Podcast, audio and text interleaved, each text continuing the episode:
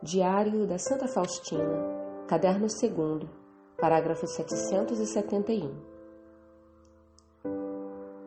Nesse mesmo momento, a alma toda mergulha nele e sente uma felicidade tão grande como a dos bem-aventurados no céu. E, embora os eleitos no céu vejam a Deus face a face e sejam completamente felizes, o conhecimento que eles têm de Deus não é igual. Deus deu-me a conhecer tal coisa. Esse conhecimento mais profundo começa aqui na terra, na medida da graça, e depende, em grande parte, da nossa fidelidade a essa graça.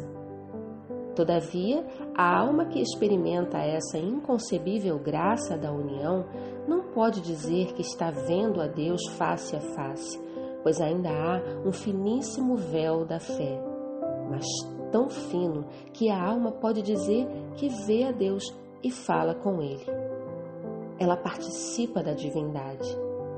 Deus dá a conhecer à alma quanto a ama, e esta vê que almas melhores e mais santas do que ela não receberam essa graça.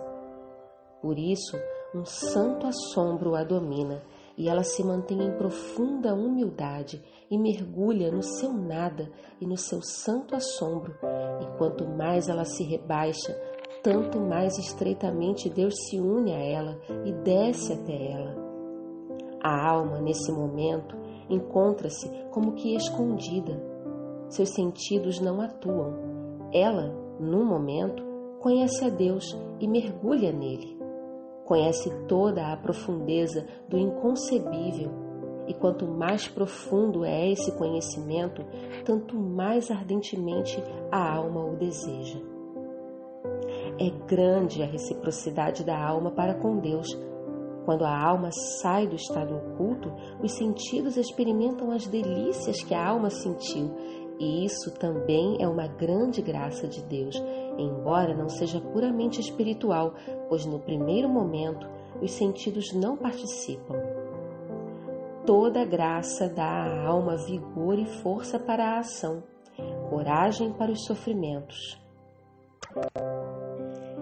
A alma bem sabe o que Deus exige dela e cumpre a sua santa vontade, apesar das adversidades.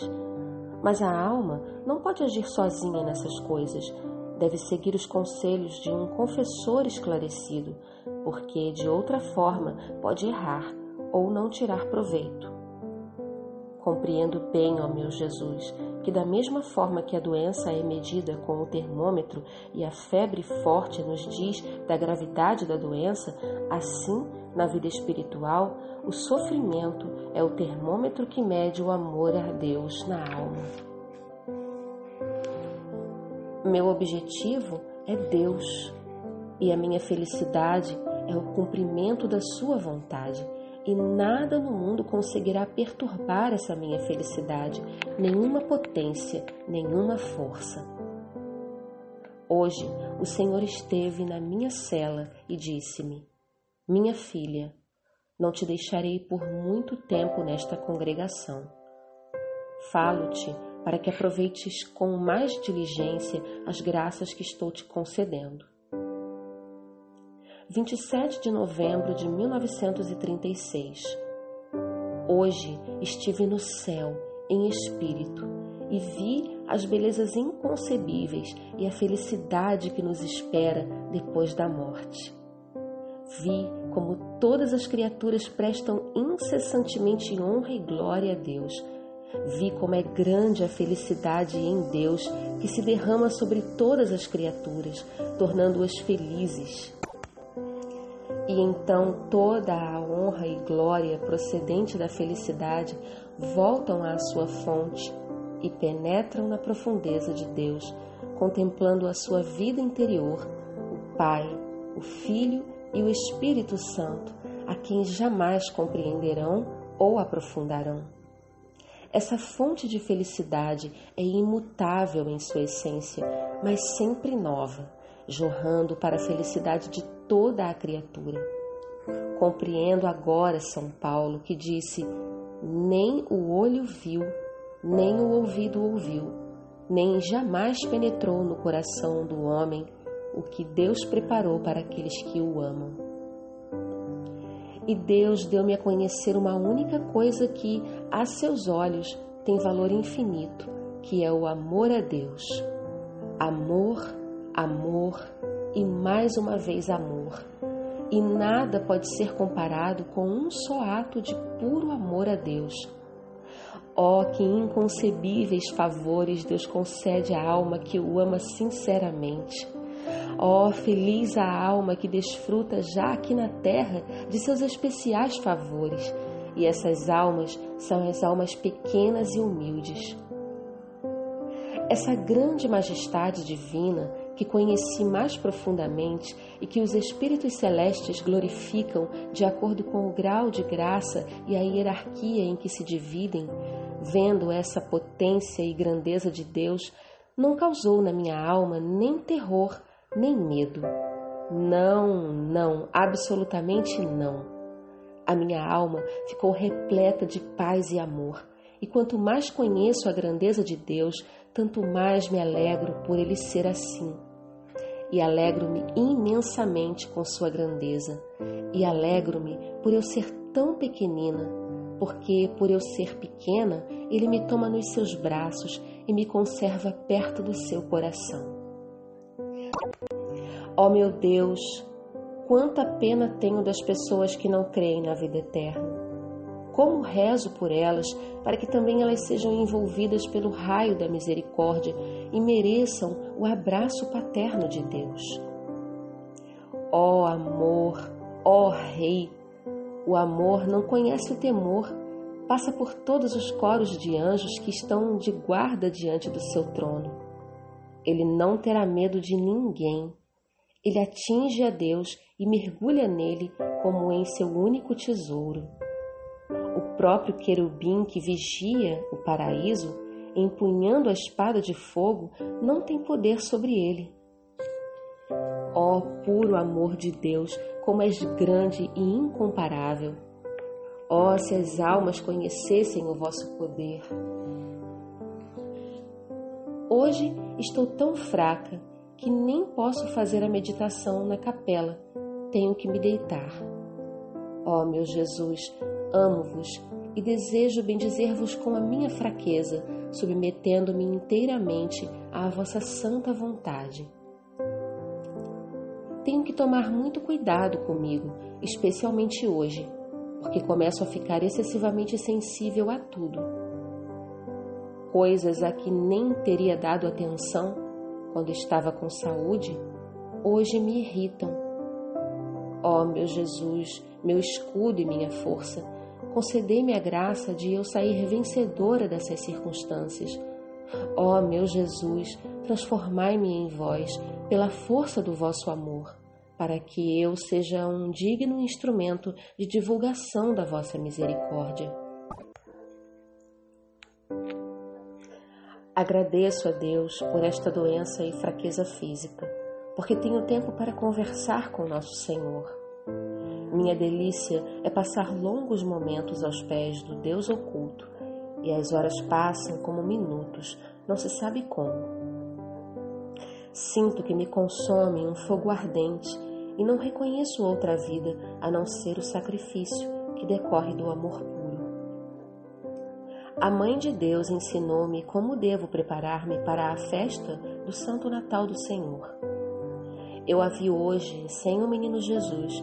Ela me disse: Minha filha, busca o silêncio e a humildade para que Jesus, que habita continuamente no teu coração, possa repousar.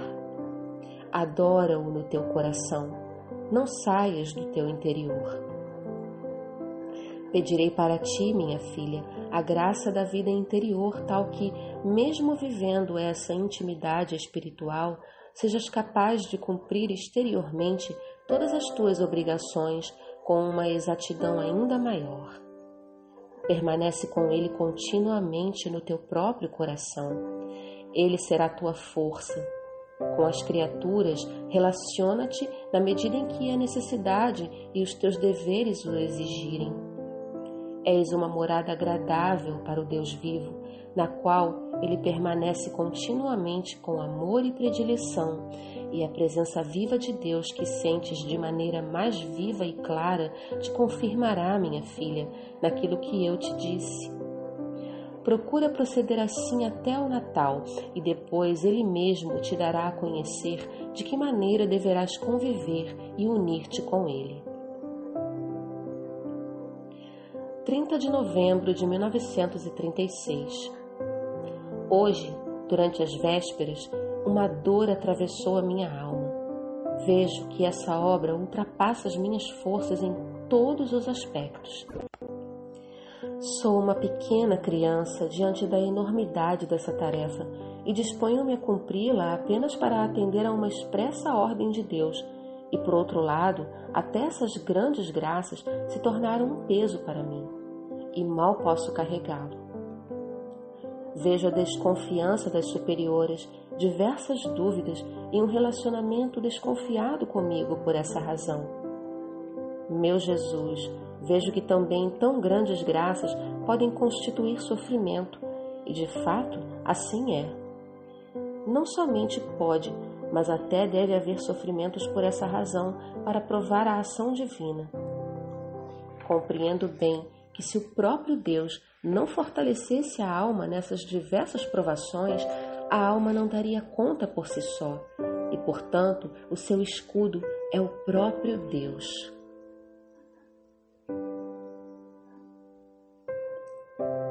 Quando durante as vésperas continuei a refletir sobre essa espécie de mistura de sofrimento e de graça, ouvi a voz da Mãe Santíssima.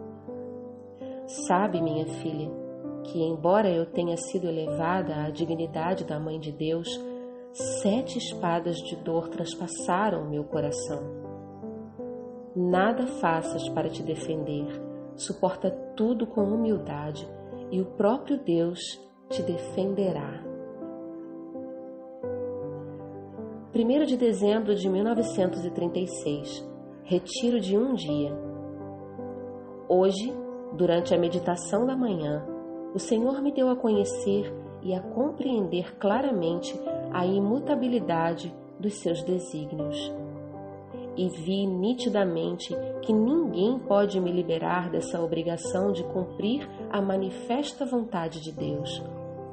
Uma grande falta de saúde e de forças físicas não é um motivo suficiente para me libertar dessa obra que o próprio Senhor está realizando, e eu devo ser apenas um instrumento em Suas mãos. Portanto, eis-me aqui, Senhor, para cumprir a vossa vontade. Ordenai-me de acordo com os vossos eternos desígnios e predileções, e dai-me apenas a graça de vos ser sempre fiel.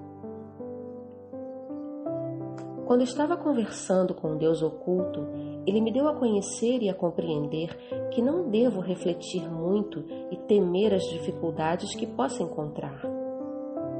Deves saber que eu estou contigo. Sou eu que faço surgir as dificuldades e eu as venço. Num só momento, posso transformar as atitudes contrárias em favoráveis a esta causa. O Senhor me esclareceu muitas coisas na conversa de hoje, embora eu não escreva tudo. Ceder sempre o lugar aos outros em todas as circunstâncias, especialmente no recreio. Ouvir com calma, sem interromper, ainda que me contem dez vezes a mesma coisa. Nunca farei perguntas sobre alguma coisa que me interesse muito. Propósito. Ainda a mesma coisa, isto é, unir-me com Jesus misericordioso. Propósito geral recolhimento interior, silêncio. Ocultai-me, Jesus, nas profundezas da vossa misericórdia, e então que o próximo me julgue como lhe aprouver. Nunca falar das minhas próprias experiências. Nos sofrimentos, buscar alívio na oração. Nas mínimas dúvidas, procurar conselho somente com o confessor ter sempre o coração aberto para aceitar os sofrimentos dos outros e submergir os próprios sofrimentos no coração divino, a fim de que exteriormente e na medida do possível não sejam percebidos. Procurar manter sempre o equilíbrio, ainda que as circunstâncias sejam as mais tempestuosas. Não permitir que seja perturbada a minha paz e meu silêncio interior. Nada pode ser comparado com a paz da alma. Se me acusarem injustamente de alguma coisa, não me justificar. Se a superiora quiser saber a verdade sobre se tenho ou não tenho razão, antes venha saber disso por outros do que por mim. A minha obrigação é aceitar tudo com uma disposição interior de humildade. Passarei este advento de acordo com as instruções de Nossa Senhora, no silêncio e na humildade. Estou revivendo os momentos com a Mãe Santíssima. Com grande ansiedade aguardo a vinda do Senhor.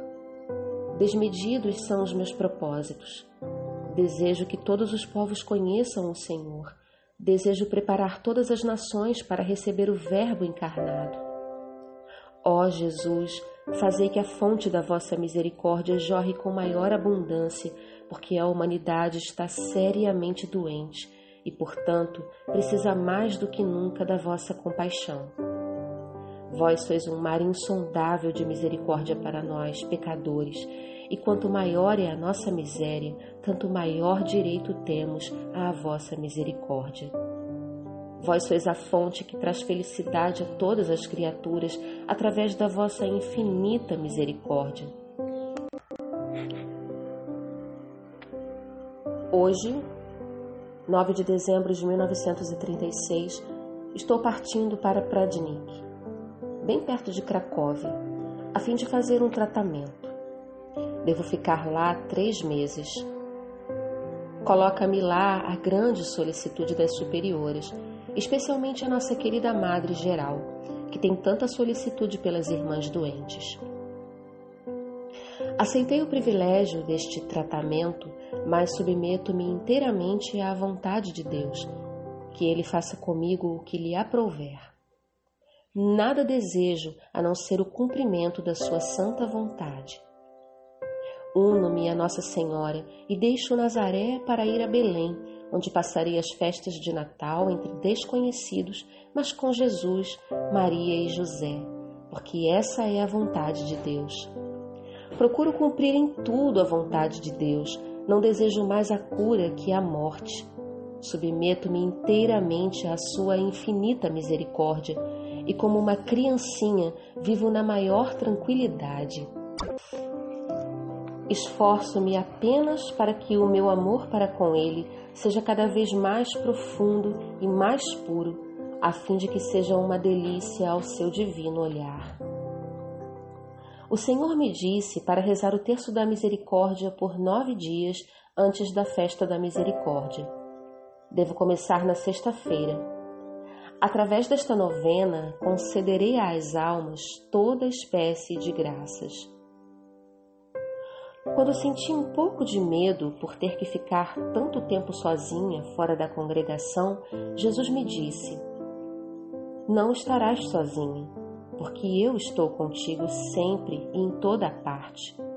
Junto ao meu coração, nada temas, sou eu mesmo a causa da tua partida. Fica sabendo que o meu olhar acompanha cada movimento do teu coração com grande atenção.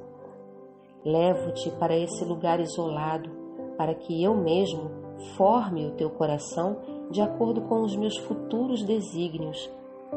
De que tens medo? Se estás comigo, quem ousará tocar-te? No entanto, muito me alegro que me confidencies teus receios, minha filha. Fala-me de tudo desta maneira tão simples e humana e me causarás grande alegria. Eu te compreendo porque sou Deus homem. Essas palavras simples do teu coração me são mais agradáveis do que os hinos compostos em minha honra. Sabe, minha filha, que quanto mais simples forem as tuas palavras, mais me atrairás a ti. E agora, fica tranquila junto ao meu coração. Deixa a caneta e prepara-te para a partida. 9 de dezembro de 1936. Hoje de manhã parti para Pradnik. Levou-me a irmã Crisóstoma. Tenho um quarto separado só para mim. Assemelho-me totalmente a uma carmelita. Quando a irmã Crisóstoma saiu e eu fiquei sozinha, mergulhei na oração, entregando-me à especial proteção da Mãe de Deus. Só ela está constantemente comigo. Ela, como uma boa mãe, olha para todas as minhas provas e esforços. De repente, vi Nosso Senhor que me disse: Fica tranquila, minha filha. Estás vendo que não estás sozinha. O meu coração vela por ti. Jesus me encheu de força em relação a determinada pessoa. Sinto força na alma. Princípio moral: Quando não se sabe o que é melhor, é preciso refletir, pensar e pedir conselho, porque não se pode agir na incerteza da consciência.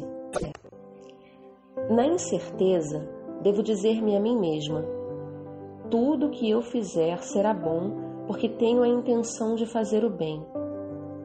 Deus aceita o que nós consideramos como bom e também o acolhe e reconhece como bom. Não devemos ficar aflitos se, passado algum tempo, descobrirmos que essas coisas não são boas.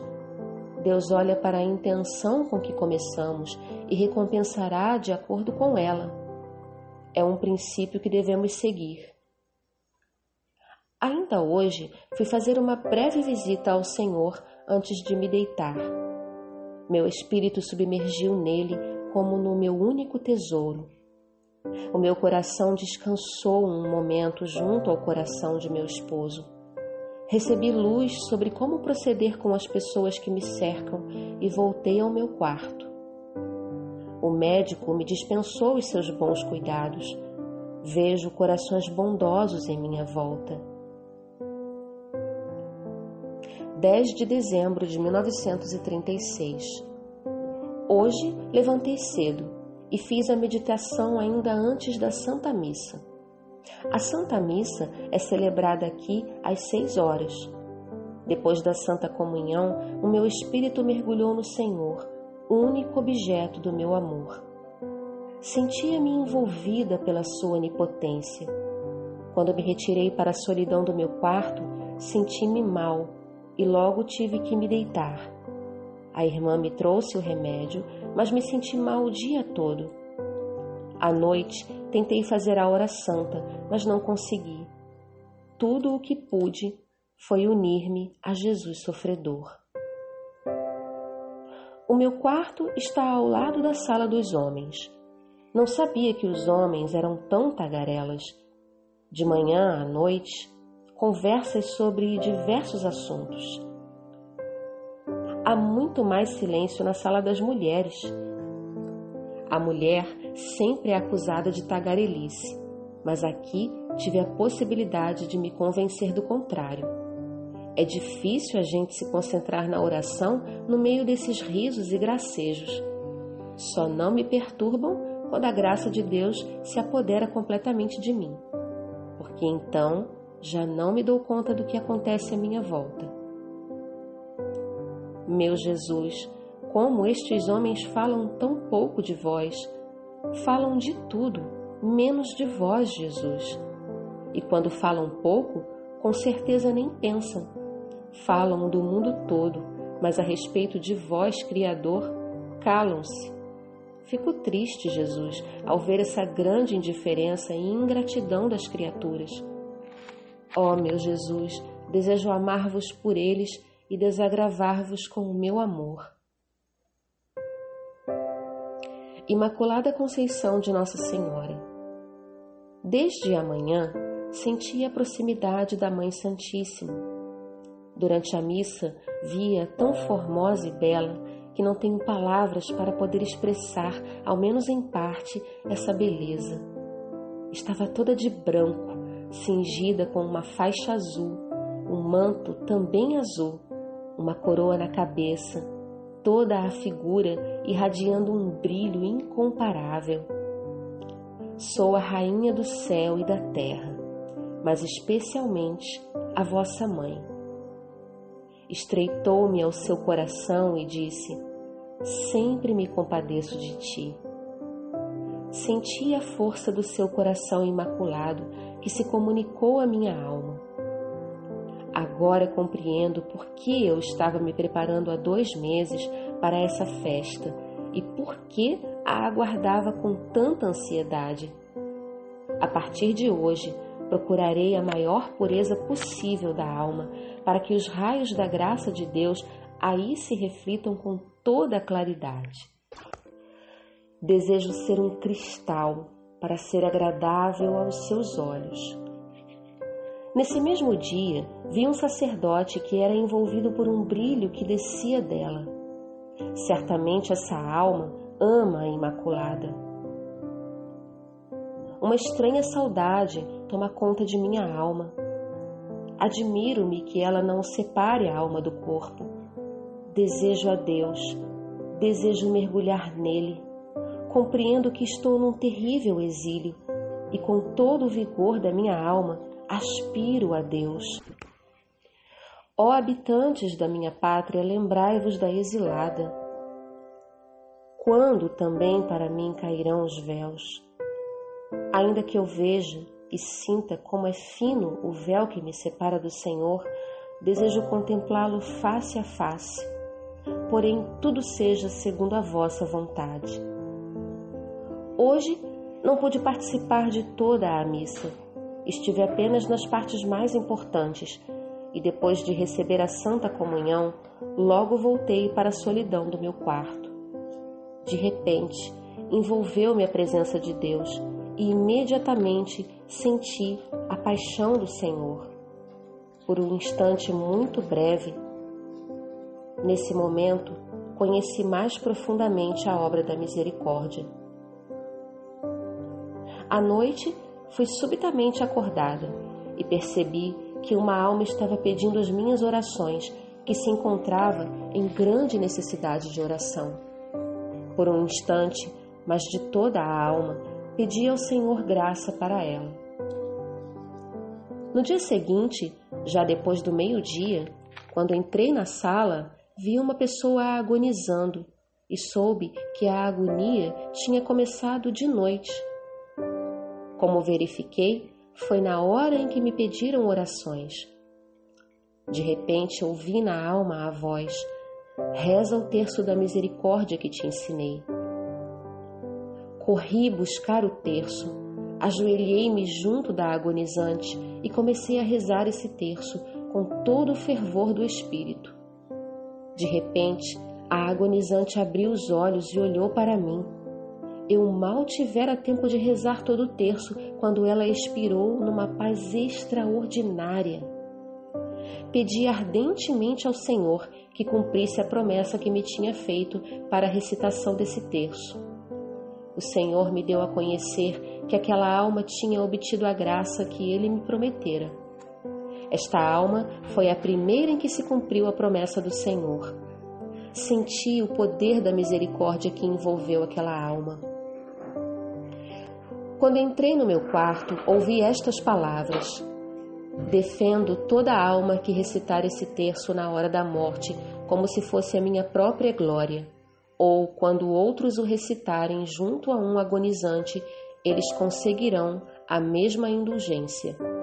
Quando recitam esse terço junto a um agonizante, aplaca-se a ira de Deus. A misericórdia insondável envolve a alma e abrem-se as entranhas da minha misericórdia, movidas pela dolorosa paixão do meu filho. Oh, se todos conhecessem como é grande a misericórdia do Senhor e como todos nós precisamos dela, especialmente nessa hora decisiva.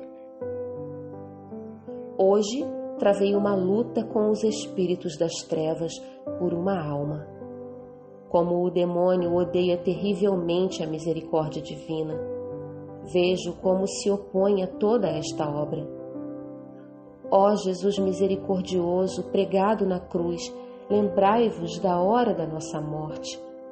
Ó coração misericordiosíssimo de Jesus, aberto pela lança, abrigai-me na hora derradeira da vida. Ó sangue e água que jorrastes do coração de Jesus como fonte de insondável misericórdia para mim, na hora da minha morte, ó Jesus agonizante, refém da misericórdia, aplacai a ira de Deus na hora da minha morte.